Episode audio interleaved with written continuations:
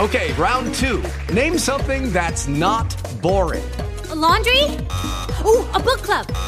Computer solitaire, huh?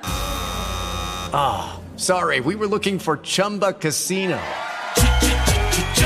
That's right. ChumbaCasino.com has over 100 casino style games. Join today and play for free for your chance to redeem some serious prizes. ChumbaCasino.com. No purchase necessary. Full prohibited by law. 18 plus terms and conditions apply. See website for details. With lucky landslots, you can get lucky just about anywhere. Dearly beloved, we are gathered here today to. Has anyone seen the bride and groom? Sorry, sorry, we're here. We were getting lucky in the limo and we lost track of time. No, Lucky Land Casino, with cash prizes that add up quicker than a guest registry. In that case, I pronounce you lucky.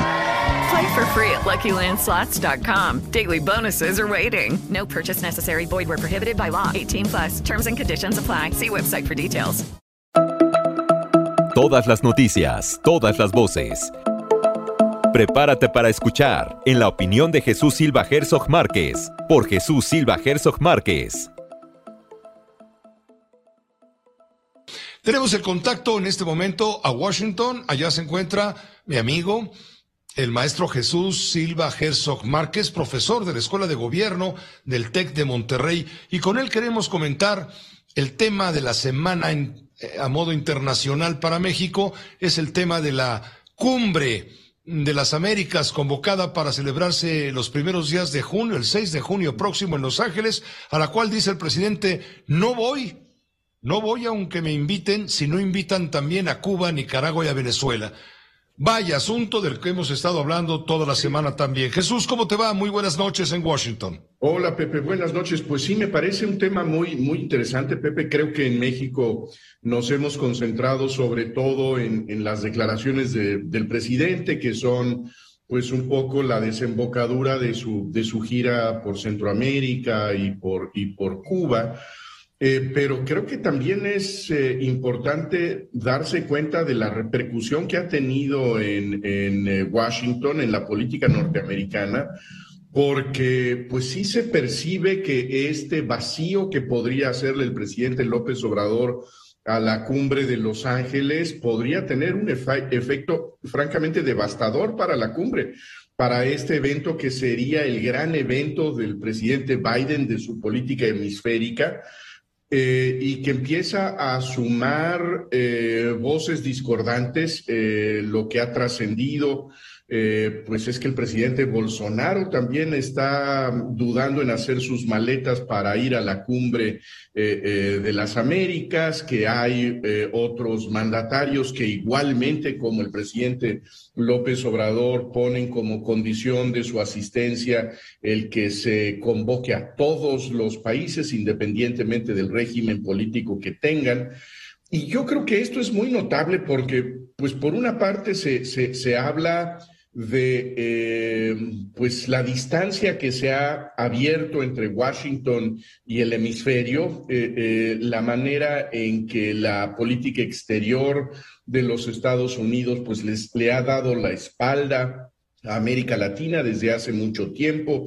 Se registraba, por ejemplo, ahora en, un artículo del, del Washington Post, el, el hecho de que una buena parte de las embajadas de los Estados Unidos en América Latina están vacantes, que una tercera parte de esas, de esas representaciones diplomáticas pues no han llegado a, a cubrirse por pues distracciones de la política exterior del presidente Biden, el hecho pues de que la convocatoria a la cumbre de las Américas es muy vaga, que parece no tener mucha miga, eh, en donde haya sustancia para la discusión en, en, en, Los Ángeles. Y también el hecho, pues, de que para muchos países de América Latina, en términos económicos, desairar a la gran potencia eh, de los Estados Unidos ya no es tan eh, inconcebible como lo habría sido hace algunos años y desde luego hace algunas décadas muchos de los países del continente tienen ya como su primer eh, eh, fuente de inversiones, no al eh, gobierno o no a la economía norteamericana, a los Estados Unidos, sino a China.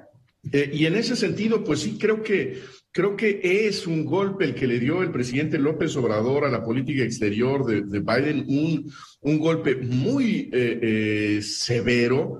Eh, en donde pues parece que se está desfondando este que iba a ser el gran evento de la política eh, continental del presidente Biden, ya eh, con el eh, reloj avanzando y con pocas semanas para que esto pueda concretarse en términos de agenda, en términos de, pues, de recuperación de esos vínculos un poco desatendidos. Y la definición crucial, que es la definición de, a quién se cruzan las invitaciones. Entonces, bueno, creo, Pepe, que, que, más allá de, lo que haya sido la declaración del presidente López Obrador de esta semana, la verdad es que sí pegó eh, y pegó muy duro esta posición del presidente López Obrador porque pues ha generado esta especie de desbandada frente a la invitación eh, del presidente de los Estados Unidos. Y te apuesto que Estados Unidos, el anfitrión, no va a invitar a Cuba, Nicaragua y a Venezuela pésele a quien le pese, con las consecuencias que tú quieras. ¿Por qué? Porque en la carta que mueve el espíritu de la cumbre, de esta reunión cumbre de las Américas, está justamente el invitar a los países que respetan la democracia y Cuba, Nicaragua y Venezuela, a decir de Estados Unidos, y es un hecho, son dictaduras, son autocracias que no respetan la democracia. Y yo, creo que coincido contigo, creo que todas, todas las señales indican al hecho de que no será una invitación eh, general a todos los países, eso lo dijo recientemente el propio subsecretario de, Estado, pero la decisión está en, en, eh, en, la oficina del presidente Biden. Eh, y yo creo que habrá que esperar porque, porque sí ha sido eh, eh, realmente un golpe severo el que dio el presidente sí. Obrador, eh, porque pega, pega, me parece que donde duele. Pues gracias, gracias Jesús, como siempre, por tu comentario. Gracias, Pepe, un abrazo. Todas las noticias, todas las voces. Prepárate para escuchar en la opinión de Jesús Silva Herzog Márquez, por Jesús Silva Herzog Márquez.